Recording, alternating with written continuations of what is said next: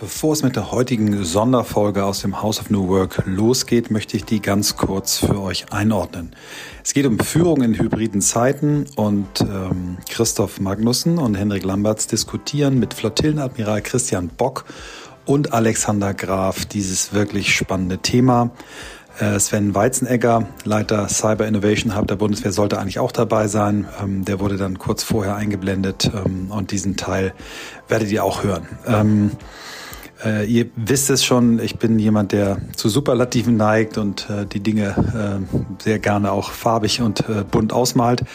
Aber in diesem Fall wirklich bitte ich euch, hört euch die Folge bis zum Ende an. Da sind so viele Nuggets drin, das ist so spannend.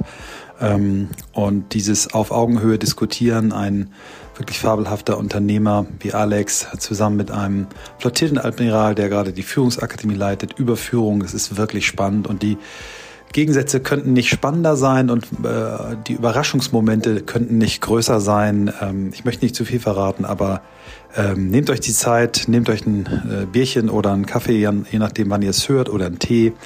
Äh, es macht richtig Spaß, es wird gelacht, es ist, ähm, äh, macht Mut, es macht Mut für die Zukunft äh, von Führung. Ähm, es macht auch Mut dafür, ähm, in diese neue Zeit zu gehen, weil das, was ich mitnehme, ist wirklich, es wird nie wieder alles so sein, wie es war. Es wird anders sein. Wir werden neue Herausforderungen haben, wir werden neue Chancen haben und die Chance, dass viele von uns das finden, was sie wirklich, wirklich wollen, wird steigen. Vielen, vielen Dank für euer Vertrauen und auch, dass ihr euch solche Folgen anhört, die eigentlich gar nicht als Podcast gedacht waren, sondern als Podiumsdiskussion. Und los geht's.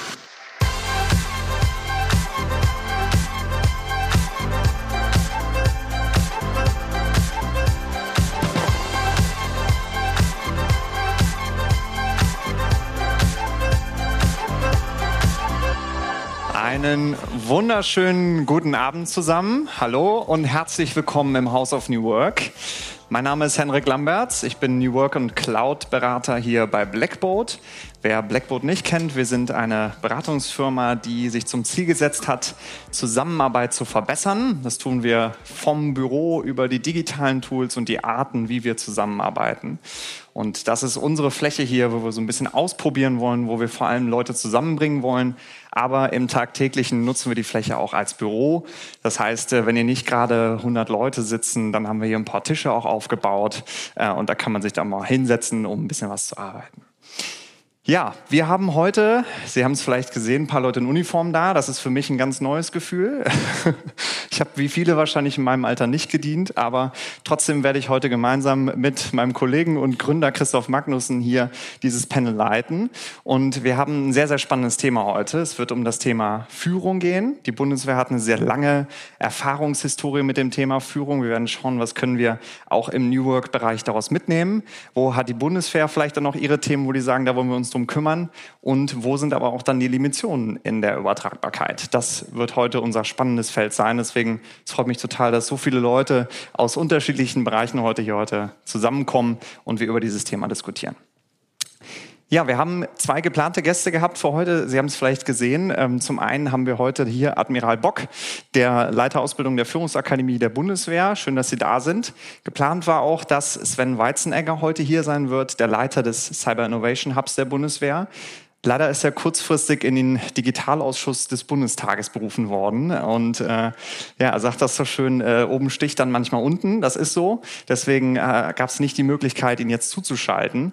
Aber wir haben sehr, sehr spontan heute etwas organisiert. Ähm, einer meiner Kollegen, äh, MP, ähm, ist heute nach Berlin spontan gefahren und hat äh, dort eben ein paar Bilder aufgenommen, äh, damit eben Sven Weizenegger trotzdem ein paar Impulse heute reingeben kann. Und die wollen wir uns jetzt gemeinsam einmal anschauen.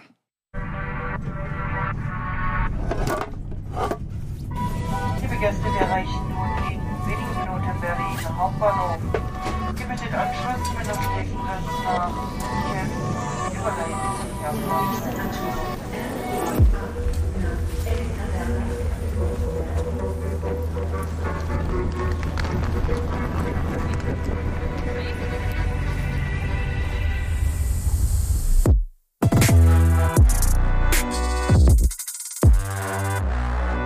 Grüß dich. Was geht? Moin, ne?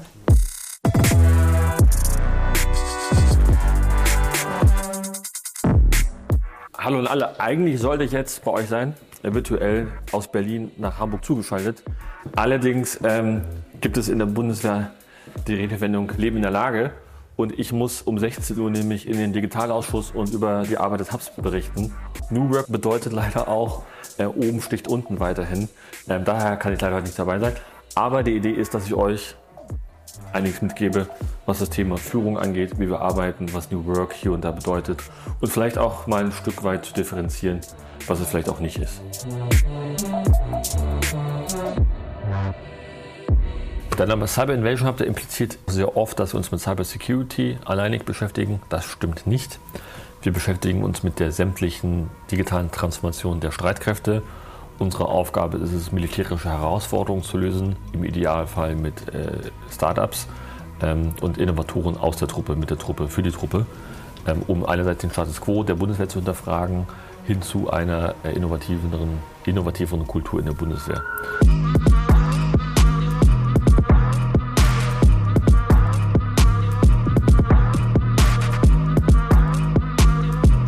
Ihr habt das vielleicht in den Bildern auch gesehen. Ähm, das wirkt hier so ein bisschen loftig, ein äh, bisschen Startup-Flair. Ja. Und es wirkt so ein bisschen vielleicht wie so ein, wie so ein großer Spaß. Aber, und das wird Admiral Bock äh, bestimmt auch bestätigen, ähm, bei uns geht es am Ende auch um Menschenleben. Das heißt, äh, es ist eine große Ernsthaftigkeit, trotz dieses agilen Themas, was man damit immer verbindet. Äh, weil unsere Dinge, die wir tun, müssen auch bei der Truppe tag und täglich funktionieren. Bei minus 40 Grad und bei plus 40 Grad in der Wüste oder am Eis. Wir haben sehr viele Themen im Bereich der Kommunikation. Wir haben zum Beispiel dafür gesorgt, dass während Corona Soldatinnen und Soldaten nicht über WhatsApp kommunizieren mussten, sondern wir haben einen sicheren, äh, ein sicheres Tool entwickelt mit einem Startup gemeinsam, was jetzt übergegangen ist zu BW Messenger. Äh, wir haben Lichtteppiche zum Beispiel entwickelt für die Kommandostreitkräfte der Marine, dass sie eben nicht mit einer Helmlampe durch havarierte Schiffe navigieren müssen und verwundete äh, Soldaten verpflegen oder auch ähm, äh, Geiseln, die vielleicht verletzt sind, sondern wir haben einen Lichtteppich entwickelt, den man an die Wand hängen kann. Und das Interessante dabei ist, man muss gar nicht immer die Welt neu erfinden. Das ist auch mein Appell an alle. Vieles gibt es schon für die militärische Welt, nämlich in der zivilen. Und unsere Erfahrung ist, dass 80 bis 90 Prozent der ähm, Themen, die die Bundeswehr bewegt, eigentlich mit zivilen Lösungen auch gelöst werden kann und auch wird.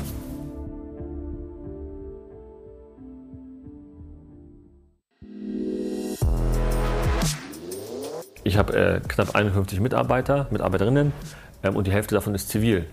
Und die andere Hälfte ist wiederum soldatisch geprägt. Ich habe einen stetigen Austausch. Also die Fluktuation ist wesentlich höher als in zivilen Organisationen. Und ähm, daher ist der Austausch vor Ort wichtig. Ähm, weil nur so, glaube ich, kann man sich äh, besser kennenlernen. Und wir arbeiten ja auch in einer sehr geschützten Umgebung, das muss man auch sagen, toolseitig. Wir haben jetzt nicht die super modernen Tools, wie ihr das vielleicht kennt. Ja, wir können jetzt nicht einfach mal so salopp äh, Slack nutzen, äh, weil am Ende des Tages ähm, äh, müssen wir auch sicherstellen, dass die Dinge, die wir tun, auch sicher sind in der sicheren Umgebung. Ähm, das vielleicht so als kleiner Wermutstropfen, was New Work angeht. Ähm, da sind wir leider nicht so flexibel, aber wir finden immer Lösungen, um sicher und gut kollaborativ zusammenzuarbeiten. Dann vielleicht noch zum Thema Führung. Ähm, wenn man mich fragen würde, welches Projekt war Ihr erfolgreichstes, Herr Weizenegger?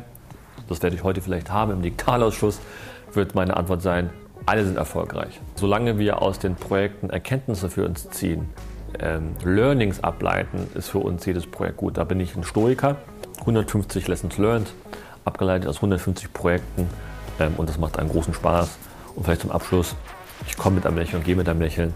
Ich hatte interessanterweise noch nie so viel Freiheit, wie ich es hier habe. Und dafür einen großen Dank auch an die Unterstützer, an die Leitung des Hauses im BMVG selbst. Denn, denn und das ist, glaube ich, auch wichtig, damit solche Räume auch funktionieren, damit New Work auch funktioniert, braucht es immer die Rückendeckung von oben. Ansonsten ist das ziemlich hinfällig. Vielen Dank und viel Spaß beim Event. Tut mir leid, dass ich nicht dabei sein kann. Äh, bis zum nächsten Mal. Wir haben auch einen Hund, wie man sehen kann, einen Company-Hund. Ähm, ja, zum Bundestag. Ähm, gleich ist der Termin. Wird eine Stunde, zwei Stunden dauern, gucken wir mal und dann ähm, geht es zurück wieder an den Schreibtisch.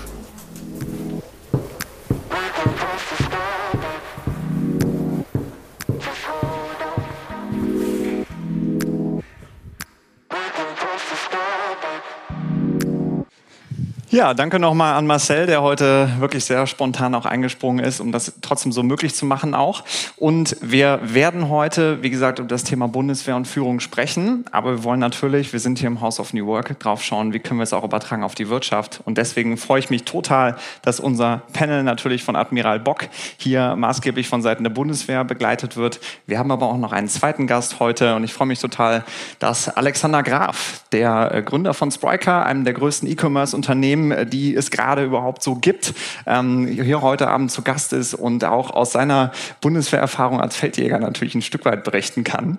Ähm, und da sind wir ganz gespannt drauf, wie wir heute jetzt wirklich dann diese Brücke zwischen der Bundeswehr, die auch Struktur braucht, und dem E-Commerce, was sehr, sehr schnell ist, schlagen wollen.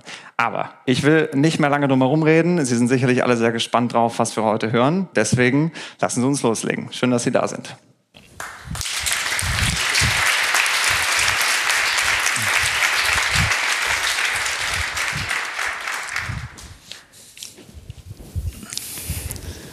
Ja, ich sollte vielleicht, äh, also ich ordne noch einmal ein, ich bin Kollege von Hendrik, bin der Gründer und Geschäftsführer von Blackboard. Ab und zu mache ich auch Podcasts und wenn keiner weiß, was mit mir sonst zu tun ist, dann komme ich auch ab und zu auf die Bühne.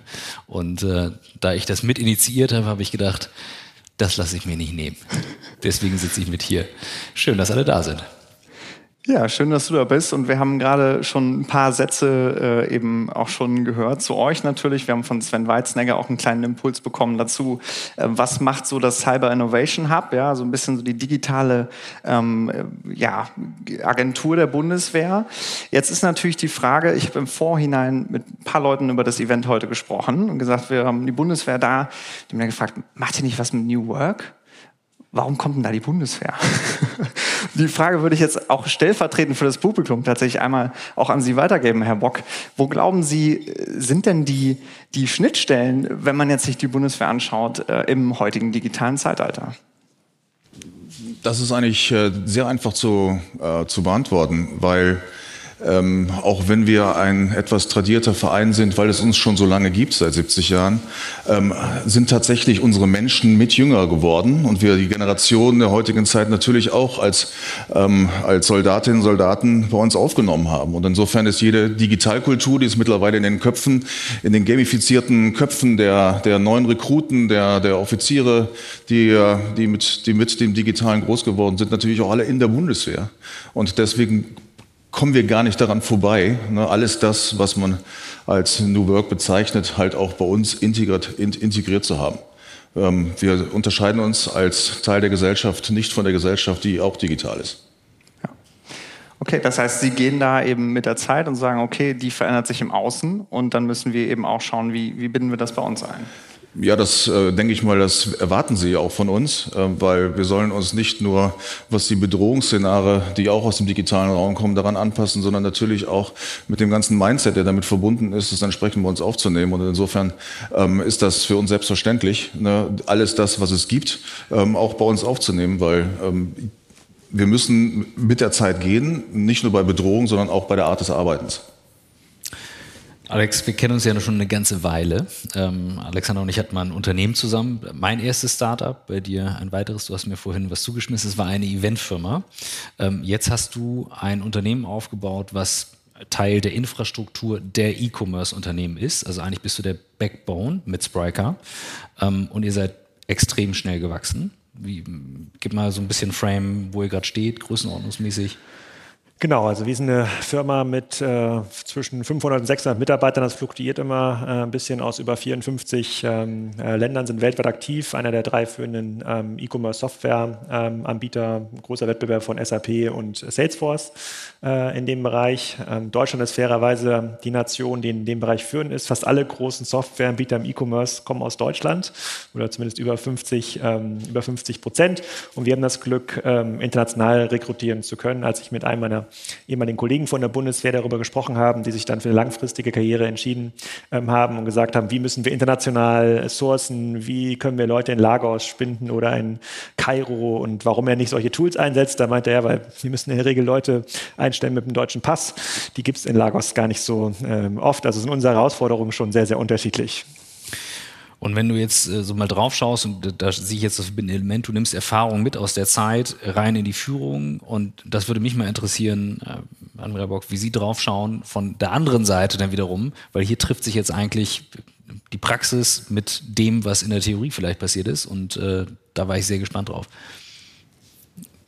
Ja, also ich habe ja im Vorfeld, als du mich eingeladen hast, auch so ein bisschen über nachgedacht, was kann man eigentlich von den ähm, äh, sozusagen Strukturen und von dem, was ich da gelernt habe, äh, damals an der ähm, Offizierschule, Reserveoffiziersschule. Ich weiß nicht, ob das für die Berufssoldaten jetzt zählt als echte Laufbahn, aber ähm, auf jeden Fall war ich länger als zwölf Monate da, ähm, äh, so, äh, mitnehmen kann. Geht schon. Äh, äh, tatsächlich, ähm, tatsächlich mehr als man denkt, weil hinter allem New, New Work und hinter, aller, hinter allen Themen freie Führung, eigene Entfaltung, toolbasierte Steuerung, Jira, Slack äh, und Co. Am Ende des Tages hilft, äh, hilft viel Kontrolle auch viel. Das äh, muss man leider auch heute noch eingestehen.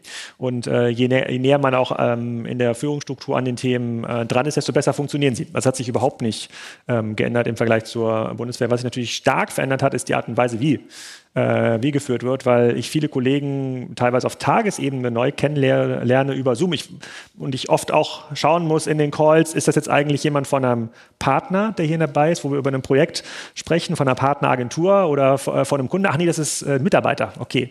Das äh, findet man vorher gar nicht, äh, muss man gar nicht vorher herausfinden. Das ist eine komplett neue Art und Weise der Zusammenarbeit, die äh, extrem herausfordernd ist. Mhm. Erfahrung aus jetzt, bei Ihnen ist es ja einmal die, die Erfahrung der Truppe, eine Flottille und dann jetzt im Prinzip die Akademie.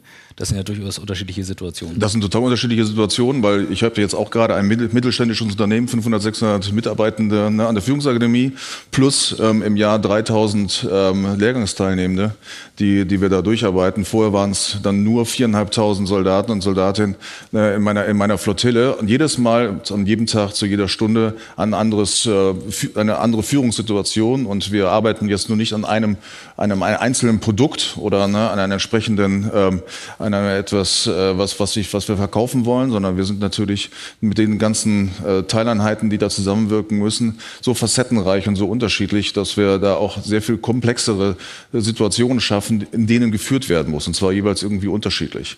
Dadurch haben wir natürlich auch andere Hierarchiestufen und das andere Verhalten. Da würde ich mit persönlicher Kontrolle nicht mehr hinterherkommen, ähm, weil dann würde ich mich zu Tode kontrollieren. Deswegen muss ich vertrauen.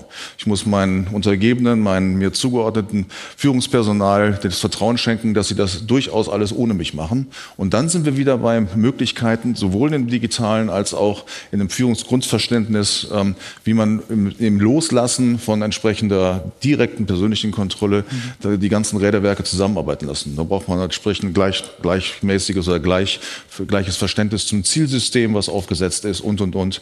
Und dann sind wir bei OKR oder all den Möglichkeiten, wie sie heute sehr fancy ne, in, der, in der zivilen Welt genutzt werden, die wir eigentlich bei uns ähm, sagen wir, integriert haben und der EPROM einfach aufgenommen sind. Können Sie, ähm, wir sind jetzt relativ schnell auch schon in das Thema, wie führen Sie sozusagen jetzt auch die, die Führungsakademie oder den Teil, den, den Sie davon leiten? Vielleicht nochmal für diejenigen von, von uns, die die Bundeswehr nicht aus dem Inneren kennen, was macht die Führungsakademie? Welchen, welche Rolle hat die innerhalb der Bundeswehr?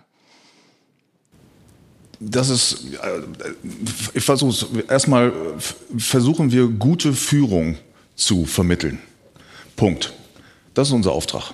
Ne? Wir sind zuständig dafür, die, äh, die höchsten Ebenen der 250.000 Mitarbeiter und Mitarbeitenden, äh, jetzt in diesem Fall nenne ich das mal so, aber der Menschen, des Personals in der Bundeswehr ne, in dieser Überordnung so zu prägen und sind solche Instrumente an die Hand zu geben, dass wir in diesem irrsinnigen Wust der Komplexität unseres, unseres Systems ähm, entsprechend ähm, in eine Richtung arbeiten können und wirken können und auch das zu produzieren mit Steuermitteln, die uns zur Verfügung gestellt werden, um das hinzubekommen. Dafür braucht auch unser Personal, was wir ausbilden, ein Gesamtsystemverständnis.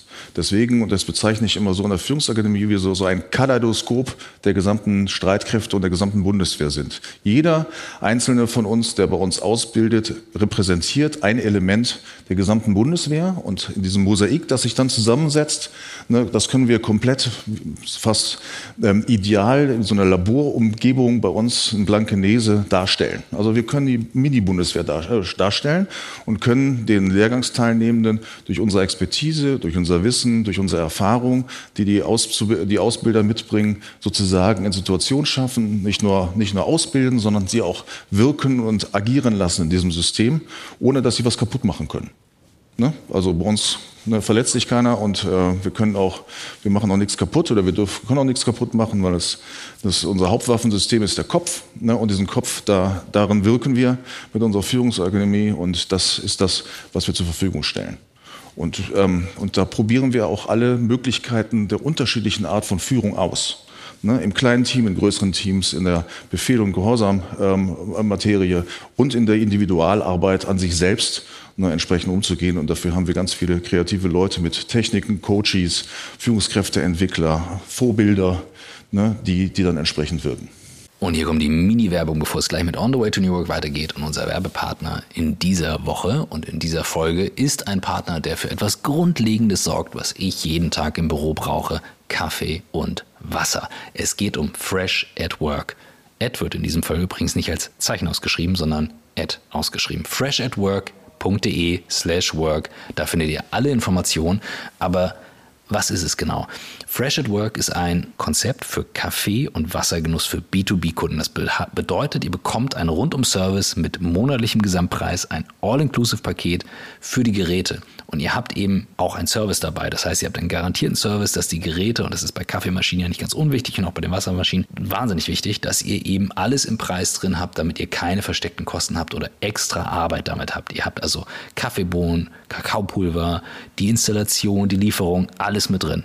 Vor allem sind es auch nachhaltige Edelstahlgeräte mit Hygienefilter, nicht ganz unwichtig, um diesen gleichbleibenden Geschmack zu haben, den man sonst nur außerhalb vom Büro habt. Keine versteckten Kosten, habe ich schon gesagt und eben alles transparent durch die monatliche Pauschalrechnung. Wenn ihr jetzt sagt, klingt spannend, ihr habt aber auch mal vielleicht schwach frequentierte Monate dabei, kein Problem. Auch hier hat Fresh at Work schon eine Lösung.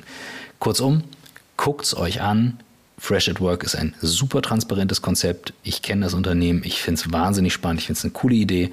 Deswegen alle Informationen auf freshatwork.de slash work und ihr bekommt über die Landingpage sechs Monate Rabatt von 10% auf den monatlichen Tarif. Das Ganze gilt bis zum 1.5. diesen Jahres. Also einfach rundum sorglos, keine versteckten Kosten, faire Abrechnung, das Ganze mit Kaffee, Wasser und was man dazu noch braucht.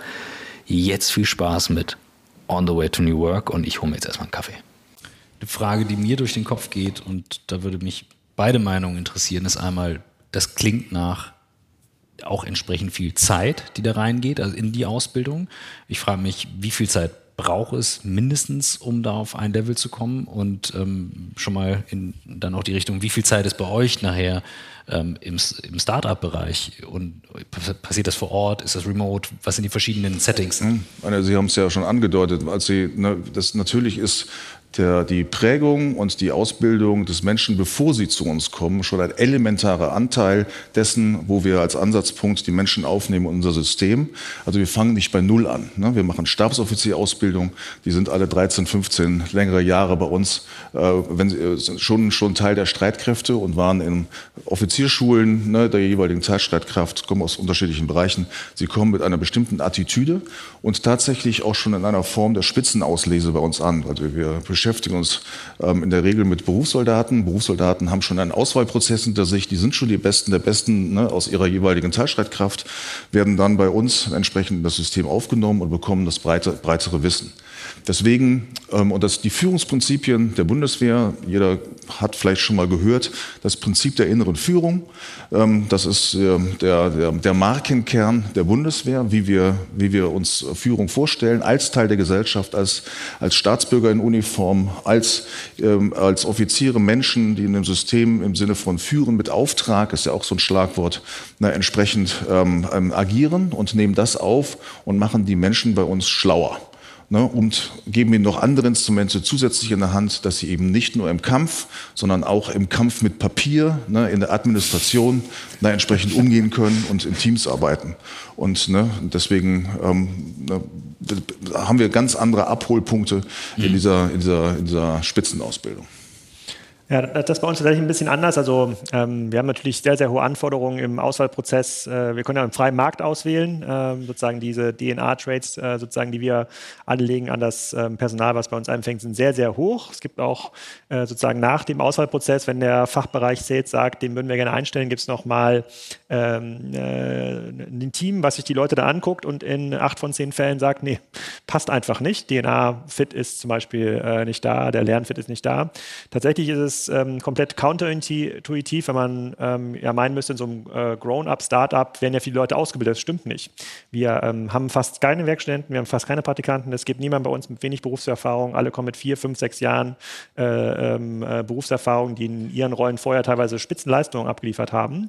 Die können sie bei uns dann nochmal für drei, vier Jahre veredeln, suchen sich dann aber schon äh, die nächste Rolle. Wir haben gar nicht die Zeit, in so einem Hyper-Growth-Modus Leute auszubilden. Wir wachsen 100 Prozent pro Jahr, also jedes Jahr sozusagen den Umsatz Umsatz verdoppeln, Strukturen verändern sich, hat, hat niemand Zeit, äh, sozusagen von einer Juniorrolle in eine Projektmanagerrolle, in eine Seniorrolle, in eine Abteilungsleiterrolle äh, zu wachsen. Das sind eher ganz seltene äh, Laufbahnen bei uns. Mittlerweile gibt es den einen oder anderen äh, Werkstudenten tatsächlich, aber es ist ganz, ganz anders als den ähm, Unternehmen, die ich ja vor Spriker auch gegründet habe, die deutlich langsamer, organischer gewachsen sind und die Regeln in einem Venture Capital Markt, also einem Markt, der natürlich sehr stark befüllt ist mit externem Kapital, sind ähm, andere. Das heißt, die Menschen, die bei uns anfangen, müssen sofort funktionieren und das ist fairerweise auch äh, einer der äh, sozusagen der, der, der, Leitlinien, die wir in der, im, äh, im, äh, im People and Culture Team haben. HR ist out, habe ich mir jetzt sagen lassen. Das heißt jetzt People and Culture. Und äh, sagt man immer, sozusagen die richtig guten Leute, die sozusagen bringen schon am Tag 1 Impact. Die okay guten Leute, die brauchen irgendwie eine Woche und äh, die Leute, die nicht so gut sind, die fragen immer nach mehr Zeit. Und es ist leider so. Also es, äh, wir haben schon so oft quasi den zweite, dritte, vierte, fünfte Chance versucht zu geben. Es stimmt nicht. Die richtig guten Leute funktionieren an, an Tag eins und wir haben halt den Luxus, das auch zu leben und zu sagen, wenn es halt nicht funktioniert, ist in einer Woche wieder, wieder vorbei. Und ich glaube, das ist auch ein fundamentaler Unterschied fairerweise zum äh, sozusagen zu, äh, zu öffentlichen Systemen oder zu Systemen der Bundeswehr, äh, wo man auch andere Tools hat, aber die gibt es bei uns nicht. Also es mag von außen sexy aussehen, aber ähm, das ist schon ein sehr, sehr fordernder Job. Ich darf da gleich mal, mal mhm. einsteigen, weil ein paar, paar Worte, ganz, ganz genial. Also wir sind nicht so gut in fancy Wörter erfinden ne, für das, was wir tun. ähm, wir nutzen da manchmal doch etwas tradierte Begriffe, aber der Begriff veredeln, ne, denke ich, das da bin ich gerade so, ha, das ist eigentlich eine gute Beschreibung für das, was wir mit Menschen tun bei uns. Ähm, ne, wir, wir haben uns, und ein, ein Unterschied zu dem, was, ähm, was Sie gerade beschrieben haben, ist, dass wir Zeit haben und auch Zeit uns nehmen. Und ähm, ne, einige oder viele meiner Mitarbeiter, die auch hier äh, und äh, die hier Verantwortung bei uns tragen, ähm, ich, ich, ich, glaube, sie wissen nicht, dass wir uns als ne, in diesem großen Bereich ähm, dreimal im Jahr für fast 60 Tage Zeit nehmen, im Sinne der besten Auslese, den Menschen sich bei uns in einem Basislehrgang für Streitkräfte die Zeit zu nehmen, sich nur um sich selbst zu kümmern und zu gucken, welche Kompetenzen habe ich, welche Kompetenzen kann ich besser ausprägen. Wir ne, die ganze in Situationen bringen, ähm, wo sie sich austesten und probieren können, um daraus abzuleiten, ob jemand ne, besonders geeignet oder weniger geeignet für ganz besondere Aufgaben und Facetten sind. Und, ähm, und mit, dieser, mit diesem Wissen schicken wir sie zurück und, ne, und ähm, in die, in die Truppe und äh, geben ihm diese Zeit so viele Dinge an die Hand und so viel Wissen, dass wir, ne, dass sie viel besser und weiter wirken und vor allen Dingen länger wirken können auf ganz anderen Ebenen, als, als sie das vorher, vorher getan haben, weil wir das in unserer Laborbedingungen hinbekommen. Welches Unternehmen außerhalb der Bundeswehr kann sich pro Führungskraft drei Monate einfach mal so Zeit nehmen, mach das Beste aus deinem Kopf, mach das Beste aus der Situation, kümmere dich um dich selbst. Das ist ein Luxus. Ne? Und deswegen ähm, haben wir die Zeit, aus, aus unserer besten Auslese die Leute unterschiedlich einzubringen, ihnen Instrumente an die Hand zu geben und sie dann wieder in unserem Wirkungsfeld ne, einzubringen, wo sie dann wieder in den unterschiedlichen Start-ups bei der Bundeswehr dann entsprechend loslegen können und sie ihre Kräfte einbringen. Ja, die Zeit haben wir nicht. Kommt zur Bundeswehr. ähm, Wäre aber ein gutes Argument, äh, tatsächlich. ja, ja, also, äh, weil, also New Work ist ja per Definition eine Arbeit, die die Menschen stärkt statt schwächt und ein, eine Teilaufgabe davon ist, rauszufinden, was will ich denn wirklich, wirklich. Und wenn ich dann feststelle, jo, vielleicht ist das ein anderer Bereich und so, dann macht das ja Sinn, sich da ein paar Gedanken zu machen. Bei euch muss man das wissen, was man wirklich will, ansonsten ist es wirklich schlecht. Die Frage ist, ähm, wie bekommt ihr das trotzdem Onboarding-seitig hin? Ich sage mal, das, was die Grundausbildung bei der hm, Bundeswehr ja. ist, das geht halt nur vor Ort. Ähm, alles andere ist schwierig. Ja. Ist bei euch wahrscheinlich eher. Ähm Rar. Ich habe mir, also wir sind ja quasi auch gerutscht von einem sehr, sehr office-lastigen Unternehmen vor Corona in ein sozusagen reines Remote-Unternehmen. Äh, vor Corona waren wir so ungefähr 200 Leute mit Offices in Berlin und Hamburg, die auch viel genutzt wurden. Äh, mittlerweile sind so 500, 600 Leute alle weltweit verteilt. Ähm, und das Onboarding war vor Corona noch auch äh, sehr stark physisch Onboarding. Wir haben gewartet, bis der Mitarbeiter dann gekommen ist. Dann hatten die so ein Onboarding ersten Tag, dann gab es den Laptop und ähm, händische Übergaben. Das hat sich mittlerweile deutlich vor den ersten Arbeitstag verlagert. Also acht Wochen bevor jemand anfängt, gibt es schon die ersten Onboarding-E-Mails, Schulungen, äh, lernen schon Leute kennen, kriegen schon LinkedIn-Kontakte, äh, damit sie ihre Teams kennenlernen, können sich schon durchlesen, äh, was in ihrer jeweiligen Rolle, das kann ein Developer sein, das kann Quality, äh, sozusagen Quality, äh, Software-Qualitätsmanagement Produktmanager sein, äh, es können Produktmanager sein, äh, die wissen dann schon ganz genau, was passiert und sind am ersten Arbeitstag äh, nach ein paar Intros eigentlich sofort eingebunden ähm, in alle Zoom-Calls und, und Zoom macht Hierarchien extrem flach. Man kann halt sofort dabei sein, man bekommt alles mit, man hat eine, eine gleichwertige äh, man hat eine gleichwertige Stimme oft, insbesondere die Leute, die schlau sind, äußern sich dann auch teilweise am ersten Tag sehr schnell und man hat nach äh, drei Wochen das Gefühl, man war schon, man ist schon ein halbes Jahr dabei. Also es ist ein sehr, sehr zügiges Onboarding. Es gibt natürlich auch äh, eine klassische Schulung ja, für Developer, die in der Software dann äh, geschult werden. Im Sales-Bereich müssen die Leute natürlich verstehen, wie wird unsere Software eingesetzt, für welche Use Cases, welche Kunden, wie stellen wir das dar, wie verkaufen wir das. Das, das passiert aber alles neben, äh, nebenbei und der spannende Effekt daraus ist, dass wenn die Leute auch erst zwei Monate dabei sind oder drei Monate dabei sind, mit denen man öfter mal äh, einen, Call über Zoom hätte und die dann auf einem Event sieht. Bei uns gibt es dann schon ein, zwei Mal im Jahr auch Events, wo alle Leute dann zusammenziehen. Äh, äh, kann man nicht mehr unterscheiden, ob man diese Person jemals physisch getroffen hat oder nur virtuell. Man macht höchstens noch aus, dass jemand viel größer, viel kleiner, dicker, dünner ist, als man eben per Zoom gesehen hat. Und äh, dieses, sozusagen, äh, sozusagen diese, dieses Niederreißen von Barrieren in, im Onboarding äh,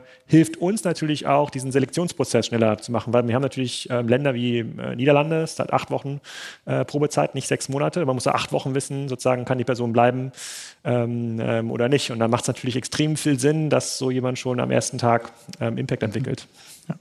Ich habe jetzt verstanden, ihr versucht sozusagen diese Lernzeit möglichst gut aus der eigentlich produktiven Zeit äh, rauszukapseln. Ne? Also auch zu sagen, okay, bevor jemand startet, gibt es schon sozusagen Dinge rein. Die klauen wir vom Arbeitgeber vorher. Genau, ja.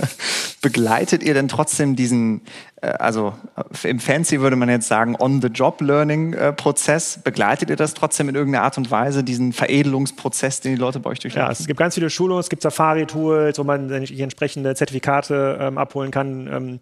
Ähm, es lässt sich natürlich nicht alles äh, ähm, eindeutig messen in vielen Bereichen. Bei Developern ist es natürlich so, dass man ähm, Codequalität, Code-Commitments, sozusagen Fehlerraten sehr gut messen kann und dann tatsächlich über Jira Auswertung bekommt, wer mit welchen Fehlerraten was liefert und wer unter einer bestimmten Schwellwert ist, äh, muss raus. Ja, oder muss, äh, und da haben wir auch nicht die Zeit, da noch zu sagen, komm, jetzt machen wir mal eine sechs Monats Schulung, ja, damit das irgendwie besser wird, sondern das geht nicht, das können wir uns nicht leisten.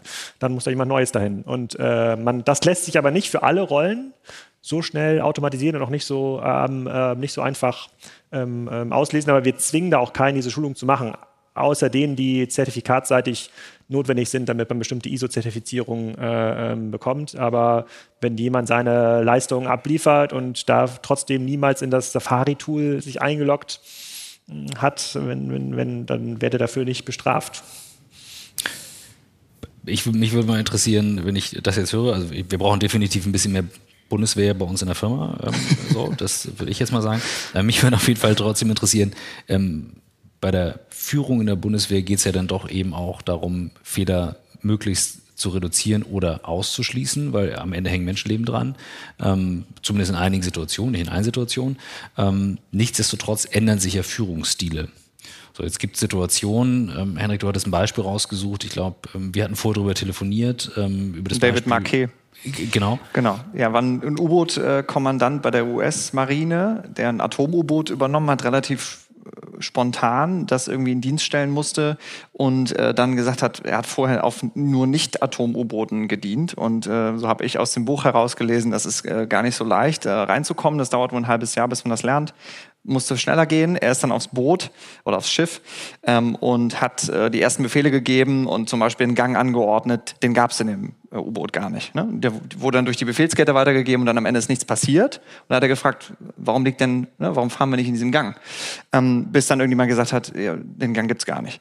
Ähm, und dann hat er relativ schnell gemerkt, okay, ich komme so schnell nicht drauf, muss den Modus ändern und äh, muss eigentlich viel mehr mit, für, mit Fragen führen ja, und die Leute selber fragen, die, die es Wissen haben, was würden die empfehlen und hat das äh, U-Boot dann relativ schnell innerhalb von einem Jahr so umgebaut, dass er im Grunde genommen darauf gesetzt hat, dass die Mannschaft gesagt hat, ähm, Herr Kommandant, ich würde jetzt das und das machen und hat er nur noch gesagt, ja äh, oder nein. Oder zum Beispiel ähm, hat dann nur noch mal nachgefragt, worauf müssen wir jetzt achten? Und ne, dann wurde nur noch gesagt, wir müssen gucken, dass alle unter Deck sind und so weiter. Ähm, das, äh, ja. da, da, würde mich eben interessieren, Adaption, Führungsstile, Geschwindigkeiten. Ja, also ähm, ich war ja auch mal der Kommandeur aller U-Boote, die paar, die wir haben hier in der Deutschen Marine. Ähm, den Kommandanten, wenn er bei uns so gefahren wäre, den hätte ich sofort rausgeschmissen.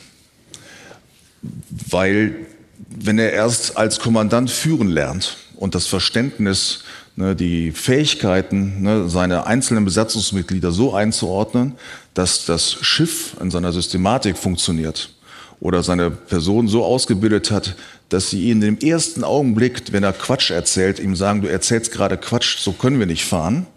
Ähm, und sich und eine, ein Klima schafft, ne, dieses Feedback auch auszuhalten, auch über die Hierarchien hinweg, dann wäre er bei uns nie Kommandant geworden.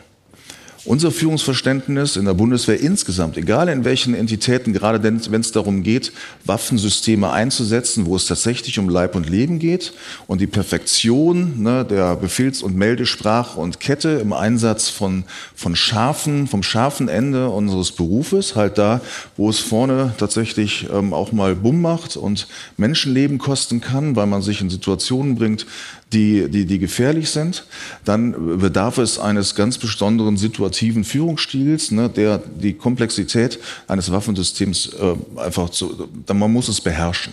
Und man muss, man, muss es, man muss es verstehen. Das schaffen wir. Das ist ein ganz besonderes Element und eigentlich das Kernelement unseres, unseres, unseres Berufes. Komma aber. Da gibt es so viele Elemente, die daran geflanscht werden, wo es ganz anderes Führungsverständnis und ganz viele andere Führungssituationen gibt. Weil da geht es dann um Verwaltungsarbeit, da geht es um das Kooperieren mit anderen Schiffen, das Kooperieren mit der Landversorgung, das Kooperieren mit anderen Teilstreitkräften, das Kooperieren mit ihren jeweils anderen Führungsstilen. Und ähm, bis hin zu, dass man sich irgendwann zurücknimmt und dann sozusagen in den sogenannten Steinschiffen ne, dann die ganzen Verwaltungsapparate dahinter hat, der es ermöglicht, dass die Personalnachfolge Nachwuchs, die Personalrekrutierung, ne, die entsprechenden landgebundenen Ausbildungssysteme irgendwie funktionieren. Und da werden Arbeitsteam, Projektteams, da gibt es ein neues Waffensystem, wird eingeführt, werden neue Verfahren geschrieben und, und, und. Also für alles das gibt es seine Elemente. Überall wird, ander, wird, anders, wird anders geführt. Aber ein Grundverständnis unseres, unseres Berufes ist, in diesem Prinzip der inneren Führung, des Führen mit Auftrags, Ziele vorzugeben ne, und von der Hierarchie herab bis hin zum Fachmann, zum Experten, der tatsächlich im Sinne von An Onboarding wirklich schon mit jungen Monaten ne, direkt in das Team eingeflanscht wird und sofort verantwortlich und aktiv ne, an der Maschine, ne, am, am, am, Ruder steht und Kurse steuern muss, ne, die, wenn sie es wenn sie's falsch machen, halt auf Land führt, was ist für ein U-Boot oder für ein Schiff immer doof. Ne? Also sollte schwimmen. Ähm, und, da, und dann wird er ganz schnell verantwortlich. Und diese, diese Situation muss man vorausdenken, muss man, muss man aufnehmen, muss man dieses Führungsverständnis vermitteln. Sie sprechen jetzt auch ganz klar von der Verantwortung ähm, und die Leute auch in die Situation reinzubringen, dass sie diese Verantwortung übernehmen. Wie bekommen Sie denn diesen Spagat hin zwischen, okay, es gibt auch eine Situation im Militär, ähm, korrigieren Sie mich da gerne, wenn ich falsch liege, aber in der etwas gesagt wird und das muss erledigt werden. Und dann aber eben vielleicht der Alltag, in dem dann sozusagen diese Verantwortung möglich ist. Wie kriegen Sie das hin? Durch, das, durch die äh, Persönlichkeitsausbildung des jeweiligen Vorgesetzten. Und Vorgesetzte beginnt bei uns ja schon als Unteroffizier. Ne? Und Vorgesetzt ist auch manchmal der Mannschaftsdienstgrad gegenüber anderen in, in der Situation, dass er von ersten Tag an bei der Bundeswehr gesagt bekommt, du hast hier eine ganz besondere Verantwortung. Wir machen hier nichts zum Spaß. Und ne, insofern so ernsthaft musst du dein Berufsumfeld auch nehmen. Und über, in der Ausbildung geben wir ihm die Instrumente an die Hand, diese Führungsstil, die, ne, dass wir vorleben, wo wir ihn entsprechend ähm, halt auch ausbilden und prägen, dass er als Teil eines Teams in der Bundeswehr als Soldat agieren kann. Sowohl oft von der Gesetzestreue bis hin zu, zu unterscheiden, machen wir gerade etwas zur Übung, zum Spaß, drillmäßig oder ist es gefährlich oder gibt es tatsächlich Alarmsignale, die dann auch einen nicht mehr nachfragen lassen. Ne? Und diese, diese Situation schaffen wir durch ständiges, dauerndes Üben und, und Ausprobieren. Das, das funktioniert gar nicht anders. Diese Verantwortung, die Sie da auch ansprechen und die, die ähm, letztendliche Relevanz, die das Ganze hat, ne, die ist natürlich eine sehr, sehr große. Ähm, jetzt versuche ich das mal so ein bisschen überzubilden auf den Unternehmenskontext und da würde mich mal deine Sicht interessieren. Alex, glaubst du, dass diese Verantwortung, wenn man jetzt sagt, die Bundeswehr, ne, die, die dienen natürlich einem größeren Zweck, die verteidigt unser Land, die verteidigt die Demokratie, die Freiheit, ähm, das ist natürlich jetzt ein weiter Schritt, aber glaubst du, es ist ein Stück weit zumindest vergleichbar mit dem Purpose, den viele Unternehmen sich vielleicht setzen und, und daraus so eine Verantwortung für das Unternehmen oder das größere Ganze irgendwo ziehen? Nö, Okay. äh, Glaube äh, glaub ich nicht. Und äh, mir ist auch quasi, als Sie das äh, gesagt haben, wie, wie, die Leute ausgebildet werden, wie Führungskräfte ausgebildet äh, ähm, werden, ähm, ist, mir, ähm, sozusagen ist, ist, mir auch aufgefallen oder eingefallen. Bei uns ähm, ist es so, dass Boris, mein Co-Gründer, aber auch bei der Bundeswehr vorher und, und ich ähm, sehr stark geprägt worden sind durch die Strukturen, die wir vorher erlebt haben. Nicht so sehr die Bundeswehr, sondern äh, Boris war bei der CGI, ein relativ großer Systemintegrator. Ich war bei Otto. Und da gab es halt immer viele, also gab es teilweise viele Führungskräfte, Führungskräfte, wo wir uns dann gefragt haben, wie sind die denn da eigentlich gelandet? Also inhaltlich kann das auf keinen Fall ein Fit gewesen sein, menschlich auch nicht, aber trotzdem sind sie irgendwie gelandet. Und äh, da gibt es einen Fachbegriff für, das ist das BOSOS. Äh, sozusagen kann man auch im Urban Dictionary nachgucken. Das sind Manager with uh, Net Negative Impact on Morale and Profit. Und ist tatsächlich so. Ähm, äh, und, die, äh, und es, ist, äh, es ist total schwierig, aus einer Führungsrolle diese Menschen zu erkennen.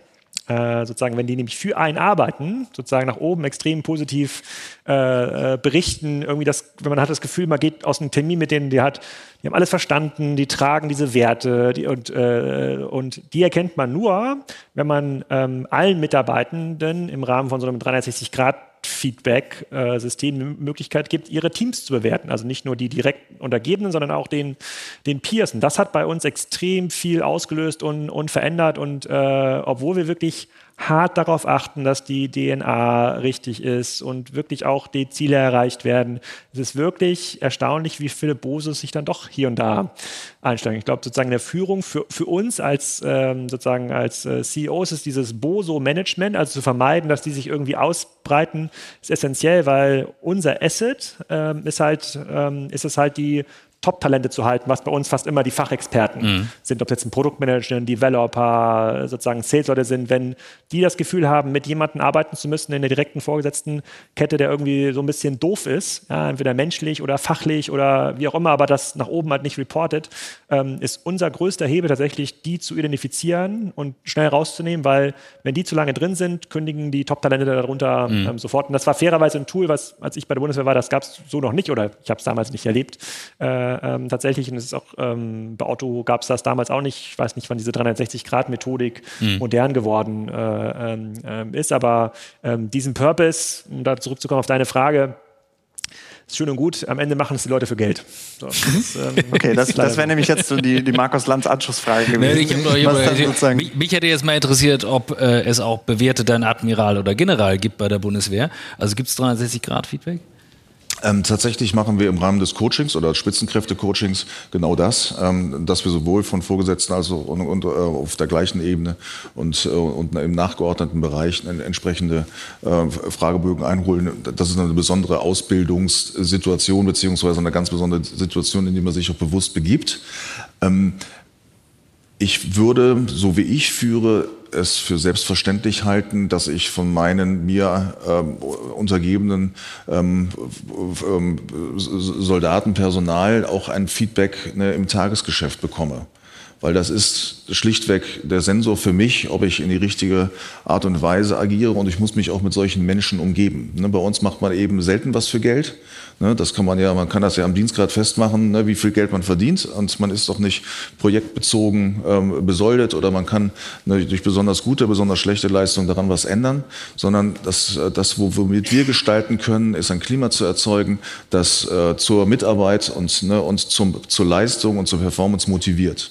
Und Motivation als vorgesetzter Motivation in den verschiedensten Bereichen ist, das, ist der Magenkern unserer Führung. Und das kann man durch Vorleben schaffen und seltenst durch Befehl und Gehorsam und seltenst auch durch Zwang. Ne? Und vor allen Dingen gar nicht durch schlechte Führung. Ne? Wenn, man, ne, wenn man Aufträge gibt, die keinen Sinn macht und, und es auch nicht wertschätzt, und ähm, dann, dann funktioniert das System nicht. Und dann ist es eigentlich wie bei Ihnen zu Hause mit der Ehefrau oder in jeglicher Situation. Eine gute Führung hat was mit Menschenmögen zu tun und, und mit dem Umgehen in der Situation und auch sagen wir, eine ganz normale, ja, sagen wir so ein, ein, ein christliche Verhaltensmuster aufzusetzen, ne? die, die, die miteinander umgehen einfach ermöglichen.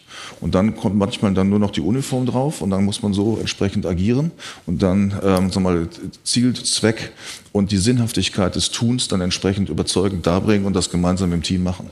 Und das ist äh, letztendlich Ne, klappt das mal mehr, mal weniger. Und es gibt gute Chefs und es gibt schlechte Chefs und es gibt einen guten Admiral und es gibt auch manchmal einen schlechten Admiral. Ganz selten, natürlich. Ja. ich kannte das, was, was, du eben beschrieben hast, Alex, nur so als Peter-Prinzip. Ne? Also es ist ganz fies formuliert, man wird irgendwie bis zum Erreichen der Inkompetenz nach oben befördert ne? und dann irgendwann geht es nicht mehr weiter. Das ist ein bisschen fieser formuliert, aber... Ähm das gibt es bei uns nicht, weil die, Leute, weil die äh, Stehzeiten ja nicht so lang sind. Die sind nur drei, vier Jahre da. Sozusagen, das wäre für eine bestimmte Rolle eingestellt. Okay. Aber dann haben wir doch den Peter leider eingestellt. Und das äh, finde ich so letzter, es ist, es ist wirklich erstaunlich, äh, ja. wenn man das Feedback mal durchliest. Ja. Bei uns kommt die Dynamik ja da rein, dass man die Leute nicht rausschmeißt bzw. entlässt oder sie weiter performen, sondern bei uns wird man ja versetzt. Ne? Und irgendwann muss man sich weiterentwickeln und daraus bekommt das ganze System eine besondere Dynamik. Ne? Und man wird auch da wieder in ganz andere Konstellationen gepackt. Deswegen ist es auch so notwendig, dass wir uns Zeit für Ausbildung nehmen und geben, weil wir manchmal gar nicht wissen, was der nächste Job ist. Ne? Wir sprachen da eben drüber. Es ist schon ein Unterschied, eine Flottille zu führen oder Schuldirektor zu sein oder Akademiedirektor. Ähm, das sind plötzlich, da fühlt man sich dann plötzlich in ganz anderen Zusammenhänge und muss sich da auch erstmal wieder reinfuchsen. Ne? Und das geht's auf jeden Dienstgrad-Ebenen. Ne? Da, da, ist man noch ne, Panzerfahrer und dann geht man plötzlich als äh, ne, in, eine, in, eine, in, ein, in ein Logistikkommando und, und macht Dinge. Ähm, und das muss man, das, das muss man, da muss man sich darauf einlassen. Ja. Ich finde das ganz spannend, ne, dass Sie das äh, eigentlich so relativ nebenbei jetzt sagen, so nach dem Motto, das ist halt so, ne, dass man irgendwie, also Sie haben ja vorher, so wie ich es gelesen habe, die Einsatzflottille 1 äh, kommandiert. Das sind knapp viereinhalbtausend Leute, die da äh, eben so drin sind. Und jetzt sind Sie der Leiter einer, einer Ausbildungsakademie intern. Ne? Also zumindest von meinem Verständnis zwei Dinge, die sehr weit auseinandergehen. Ähm, Alex, bei euch ist es ja wahrscheinlich eher so, dass man diesen äh, Spezialistenweg irgendwann einschlägt, oder? Dass man halt sagt, okay, das als Coder oder als Developer, ich kenne mich gut mit einem äh, speziellen Code aus und da gehe ich drauf und da wachse ich dann drin. Ne? Ja, also zumindest verlässt man seine Fachbereiche nicht so stark. Also wenn dann, äh, man kann durchaus, wenn man vorher mal Sales gemacht hat, kann man mal wechseln in den Customer Success Bereich, dann ist man nicht mehr dafür äh, verantwortlich, möglichst viel Geld aus dem Kunden rauszuholen, sondern dass der Kunde möglichst glücklich ist. Das mag auf den ersten Blick zwei komplett verschiedene Sachen sein sein, hängen aber doch miteinander, äh, hängen doch miteinander zusammen. Ähm, aber tatsächlich ist es so, dass so ein Wechsel links-rechts sozusagen aus diesen Laufbahnen sozusagen im Bundesversprechen hinaus ist, ist ganz, ganz, ähm, ist ganz selten. Ähm, also die Leute waren schon vorher in der, in der Entwicklung und ähm, ein paar werden, entwickeln sich auch dann zu technischen Direktoren und können dann auch Teams leiten, aber es ist relativ selten. Also sehr, sehr gute Coder sind in der Regel keine guten Teamleads, sozusagen andere Coder ähm, zu steuern. Das macht es auch schwierig, tatsächlich diese Führungsstruktur ähm, auszubilden. Und ähm, ähm ich hatte das hier gerade äh, mitgehört, quasi über die Zeiten der, der Ausbildung und warum, wie, wie man die Leute bindet und äh, motiviert. So unsere Motivation oder unser Anspruch an die Leute, die gut sind, ist es halt, die für den Rest des Arbeitsmarktes zu versauen. Also keiner soll irgendwie Interesse haben, äh, sozusagen, es wird nach Spriker keinen besseren Job geben. Es gibt keine besseren Perks, es gibt kein besseres Gehalt, es gibt keine offenere Kultur, es gibt keine sozusagen besseren Reiseregeln. Jeder, der dort weggeht, woanders hingeht, wird sich sagen, warum bin ich da weggegangen, weil wir halt in einem globalen Wettbewerb sind und man wird es auch bei Facebook äh, nicht besser haben. Zum Glück ist man nicht mehr darauf angewiesen, einen Campus vor drei Milliarden zu bauen, wo es dann sozusagen Free Bowls für alle gibt. Sozusagen der Beruf ist ja nach Hause zurückgekommen. Äh, Google und Facebook haben es ja quasi andersrum gebaut. Die haben versucht, das zu Hause in, den, in, in das Office zu bringen und ähm, in diesem globalen äh, sozusagen Wettbewerb äh, ist es, glaube ich, für für den Arbeitnehmer, der bei Spriker einmal war und dann vielleicht in der Behörde anfangen soll oder bei einem klassischen Unternehmen wie Henkel oder Bayersdorf, die dann sagen, ja, zwei Tage die Woche würden wir schon gerne, dass die Leute ins Büro kommen, um von dort ihre Zoom-Calls zu machen. Äh, das ist schwer vermittelbar. So, das, das ist aber auch unser Anspruch. Das macht es natürlich auch einfacher dann für uns, die Leute zu halten. Ich würde jetzt mal sagen, bei der Bundeswehr schwieriger wahrscheinlich. Ähm, da ganz, eher ganz, ganz, ganz im Gegenteil. Also bei welchem Arbeitgeber haben Sie die Möglichkeit, Hubschrauber zu fliegen? Ne?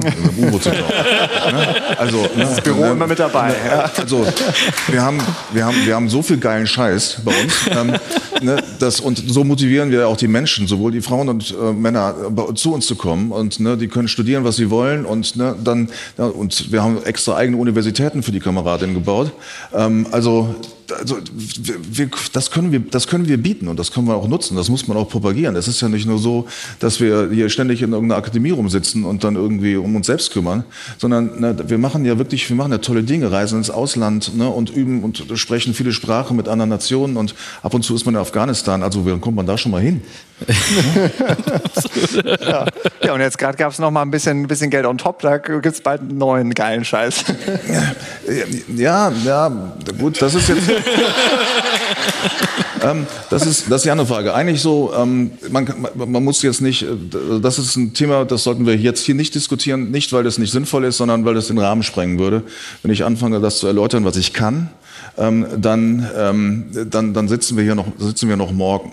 Das ist keine schöne Geschichte, aber es ist eine hilfreiche Geschichte für die Bundeswehr gute Sachen macht, macht äh, Sven Weizenegger ne, ähm, in, in, dem, in dem Maße, weil ne, das heißt zwar Cyber Innovation Hub, aber es ist eigentlich der erste Innovation Hub eines, einer, einer Bundesbehörde bzw. eines Ministeriums ähm, in der Bundesrepublik Deutschland. Ähm, natürlich abgeguckt von anderen Ländern, aber nichtsdestotrotz war es ein Motivator dafür, mal Dinge anders zu machen, zu denken und schneller, schneller auszuprobieren.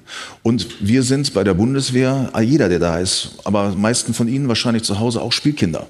Ne? Wir wollen die Gimmicks haben, die guten, die guten Sachen. Das funktioniert. Ne? Das irgendwie besondere Sachen machen, weil wir immer den Anreiz haben, wir wollen besser sein als die anderen, wir müssen besser sein als der Gegner.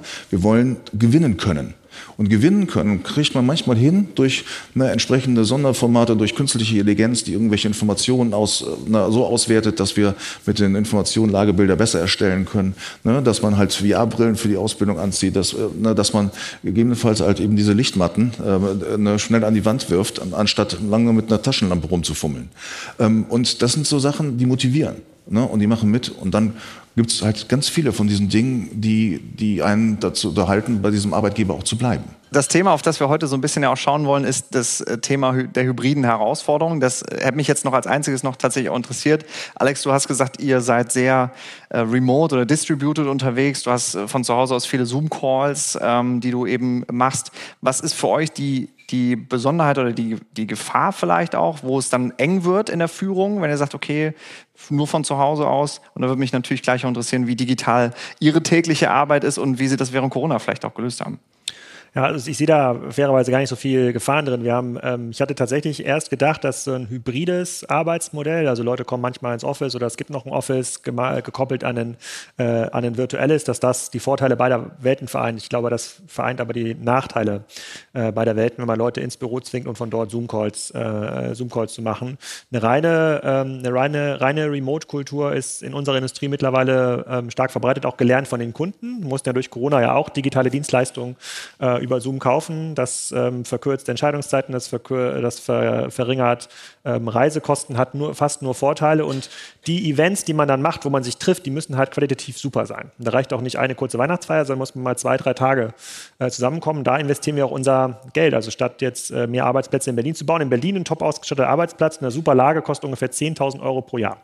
So, wenn äh, sozusagen jeder Arbeiter, der dann sagt, ich bleibe in Lagos wohnen oder in Kairo oder in, äh, in Lissabon, der kriegt von mir 3.000 3000 Euro für äh, PC-Ausstattung und noch 3000 Euro für Flüge irgendwie zu Firmen-Events, sozusagen in die besten Hotels. Und ist immer noch viel billiger äh, für mich, als den an Arbeitsplatz in Berlin zu binden. Und er arbeitet viel mehr, weil er eben nicht mehr pendeln muss. Und ähm, das aber auch immer wieder äh, sozusagen sich klar zu machen und auch nicht diese Kultur wieder rein, äh, reinkommen zu lassen, ach, lass doch mal in Berlin treffen.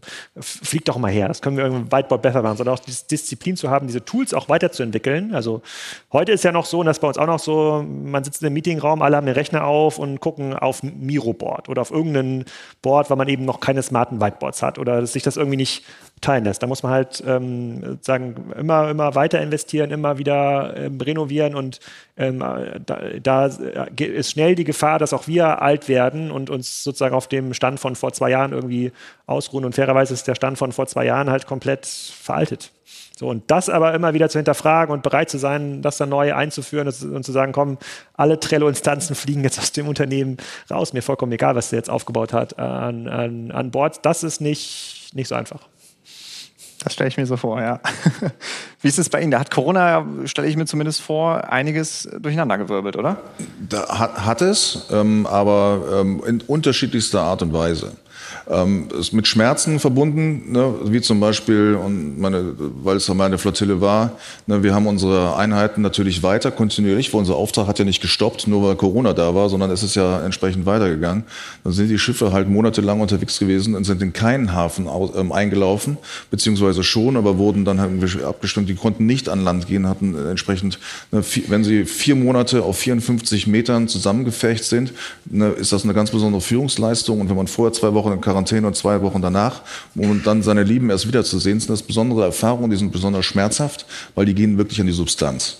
Ähm, dann gibt es natürlich trotzdem, ne, muss sich jeder selber untersuchen, ähm, ne, seinen Arbeitsplatz, ne, bin, ich ein, bin ich ein Teil des Rädchensystems der Zahnräder mit Kundenverkehr oder nicht, ne, kann man hier etwas auslagern oder eben nicht? Und dann merkt man schon die Unterschiede an der Art des Arbeitens. Ne, bis hin zu, dass man aber auch das Verständnis entwickelt, dass es manchmal, und wir sind ja, was unsere Infrastruktur angeht, manchmal nicht so so gut aufgestellt, wie das hier sich so darstellt, sondern in so, ne, wie man sich so ein Bürogebäude vorstellt. Ne?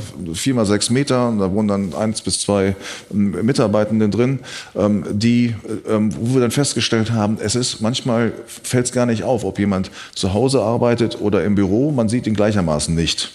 Ähm, und, ne, und daraus ergibt sich natürlich ähm, auch ne, die Überlegung, kann man das nicht auch irgendwie anders machen? Oder ist es eigentlich wichtig, dass er vor Ort ist oder auch ab und zu mal weniger? Und mit dieser, dieser Denke, die da reinkommt, ne, kann man natürlich seinen ganzen Laden auch anders aufsetzen, bis hin zu, dass man ganz andere Zusammenarbeitsbeziehungen auch, auch aufbaut. Und an der Akademie war es hier auch so, wir sind halt auch ein wichtiges Rad ne, in der kontinuierlichen Fortentwicklung und Ausbildung von, von Menschen. Deswegen gab es mal einen kurzen Lockdown von, von vier Wochen und dann wurde der Ausbildungstrieb nahezu ähm, verzugslos wieder aufgenommen und zwar hybrid, ne, weil wir die technischen Möglichkeiten dann schnell äh, geschaffen haben. War nicht immer High Class und High Fancy, sondern halt auch so das, was man ne, so als kleine äh, Videocam dann, dann irgendwo nochmal zusammenkriegt. Ne, bis hin zu, dass man am Anfang sagt, okay, wir gucken mal, was die Verschlusssache angeht, nimmt man erstmal das eigene Handy ne, und danach wurden dann ganz schnell in wenigen Wochen Systeme eingekauft, die über ne, entsprechende Kanäle dann auch ne, die Unterrichtung ähm, von zu Hause oder in, zu Hause in der Quarantäne oder im, im Hörsaal zuließen. Und das führen wir jetzt einfach weiter. Ne? Und ich muss Ihnen sagen, dass ich ab und zu auch ganz gerne mal Homeoffice mache.